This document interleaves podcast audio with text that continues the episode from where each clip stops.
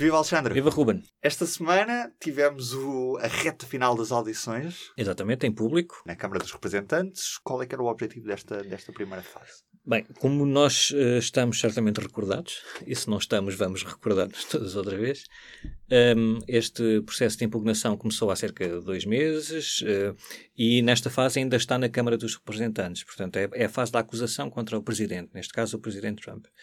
Uh, depois há uma segunda fase que é no Senado, que é o julgamento desta acusação que sair da Câmara dos Representantes.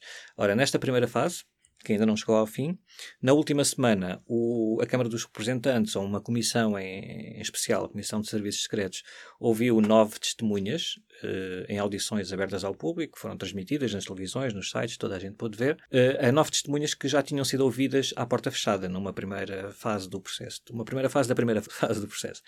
Essas testemunhas foram ouvidas até quinta-feira, as últimas foram na quinta-feira, e esta fase de audições públicas chegou ao fim. E agora? Bom, agora o que se espera é que esta, todas estas audições e todos os documentos que a Comissão de Serviços Secretos e outras comissões do Congresso foram reunindo, que não são assim tantos quanto isso, porque a Casa Branca recusou-se a colaborar nesta, nesta investigação, mas pegando nestas audições, nos testemunhos, eh, envia para outra comissão da Câmara dos Representantes, que é a Comissão de Justiça, que historicamente está associada aos processos de impugnação, isto é, quando há um processo de impugnação, é a Comissão de Justiça que formula a acusação, com base nas investigações feitas por outras comissões. Isso deve acontecer. Eh, portanto, entre, até, até o Natal, entre o Dia da Ação de Graças, que este ano é no dia 28 de novembro, porque os, o pessoal vai todo de férias e tal, isto depois mete-se o fim de semana e o feriado, sabes como é que é? é Portugal, nós sabemos isso também. Eles depois reúnem-se lá na Comissão de Justiça, outra comissão, vão averiguar e analisar todas essas investigações e documentos uhum. e vão então, uh, à partida, porque estamos a contar que este processo, pelo menos, uh, leva a uma acusação formal. Podia não levar, imaginemos que é difícil isso acontecer, mas podiam agora na Comissão de Justiça decidir que, olha, vocês viram para essas audições, mas não servem para nada, nós achamos que não merece uma acusação. Mas à partida não é isso que vai acontecer. Portanto, esta Comissão de Justiça pode voltar a ouvir testemunhas, ou novas testemunhas, em público ou à porta fechada, isso é com eles. Uh, mas uh, há aqui uma questão de tempo também, não é? Uhum. Eles, eles estão, também estão interessados em apresentar a acusação o mais rapidamente possível, até ao fim deste ano, para também não ocupar muito tempo, porque lembramos que as, as eleições primárias no Partido Democrata começam no início de fevereiro e, portanto, estar a gastar isto muito tempo também pode ser prejudicial. Uh, portanto, nessa fase, para concluir, eles vão, em princípio, redigir os artigos de impugnação contra o presidente Trump. Não sabemos quantos são nem quais são, temos uma ideia, mais ou menos, que será abuso de poder, obstrução da justiça, obstrução da investigação do Congresso e suborno. À partida, pelo que os, os responsáveis do Partido Democrata foram dizendo em público, podem ser estas quatro acusações. Uh, e depois, uh, o, o, passo final da Câmara dos Representantes é uma votação por todos os membros da Câmara dos Representantes, do Partido Republicano e do Partido Democrata, que ao todo são 435, vão votar eh, sobre se essa acusação deve ser uh, aprovada e enviada para o Senado. Basta uma maioria simples e o Partido Democrata tem essa maioria, portanto, a partir se isto correr assim, vai ser aprovado. E é provável que essa votação aconteça em janeiro, certo? É provável que a votação ainda aconteça este ano, até ao Natal, uh, no período de trabalho entre o Dia da Ação de Graças e o, e o Natal, e que o julgamento, portanto, o processo depois passa para o Senado e que o julgamento decorra ao longo do mês de janeiro. Vai acabar por demorar muito tempo este processo todo? Eh, esta fase até ao fim do ano e depois do julgamento no Senado há aqui dúvidas porque o Partido Republicano ainda não sabe muito bem qual é que é o, o processo que lhe interessa mais, porque uh, só muito rapidamente, até agora, o processo foi liderado pela maioria do Partido Democrata na Câmara dos Representantes. O Partido Democrata está em maioria, portanto, põe e dispõe da, da votação nas regras, de como quer uh, gerir o processo, como está em maioria, acaba sempre por ganhar as votações. Mas quando passar para o Senado é o Partido Republicano que está lá em maioria. Portanto, eles Nesse caso, eles é que vão ditar as regras de quantas pessoas podem ser chamadas para ser ouvidas durante o julgamento, em que dias, de que forma, eles é que controlam aquilo. E nesse caso, eles ainda, o Partido Republicano ainda não tem uma estratégia definida.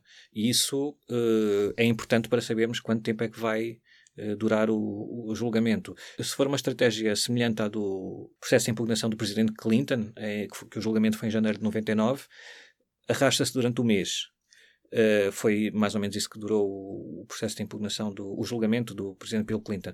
Mas há aqui uma questão importante que é precisamente porque estamos em ano de eleições, vamos entrar no ano de eleições e é a primeira vez que há um processo de impugnação nos Estados Unidos em ano de eleições, um, o Partido Republicano não sabe até que ponto lhe interessará mais um processo que se arrasta ao longo do mês de janeiro para por dois motivos. Primeiro, porque vai cair em cima do início das primárias no Partido Democrata e como Joe Biden está aqui muito metido neste, nesta atrapalhada toda, pode prejudicar a candidatura dele ainda mais. E por outro lado, o segundo a lei americana, os uh, senadores, todos os senadores vão ter de uh, estar presentes em todas as fases do julgamento. Portanto, uh, há aqui penso que seis candidatos à nomeação do Partido Democrata que são senadores, portanto, eles é tempo que lhes vão tirar de, de, de idas de campanha, de idas aos Estados, que pode ser importante também prejudicial para as campanhas deles.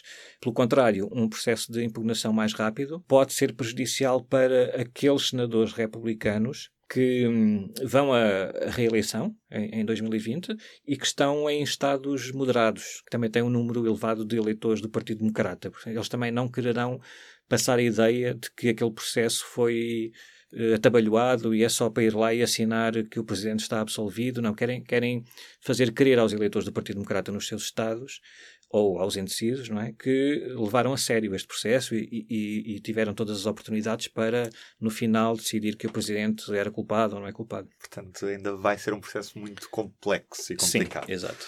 O que é que ficámos a saber com estas eleições que ainda não sabíamos, Alexandre?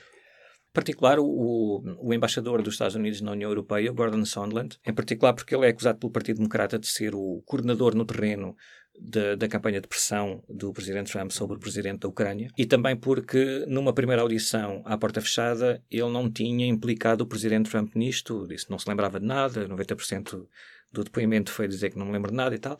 E agora, nas audições em público, abriu o jogo totalmente eh, e, e, implicou tanto o presidente Trump, disse que ele sempre agiu sob as ordens do presidente Trump, através do advogado do Trump, o Rodolfo Giuliani, e que toda a gente no topo do Departamento de Estado e da Casa Branca sabia que o plano americano era esse do presidente Trump, que era pressionar a Ucrânia. Portanto, ele disse isso, nesse sentido, foi uma das testemunhas com mais impacto nestas audições. No meio deste processo, as sondagens mostram que as pessoas estão a mudar de opinião em relação ao impeachment? Ainda é cedo para dizer isso, mas um, tem havido uh, o apoio ao, ao, à abertura de um processo de impugnação contra o presidente Trump tem vindo sempre a subir. Ainda não está nos níveis altíssimos, mas é, é maior do que, do que era.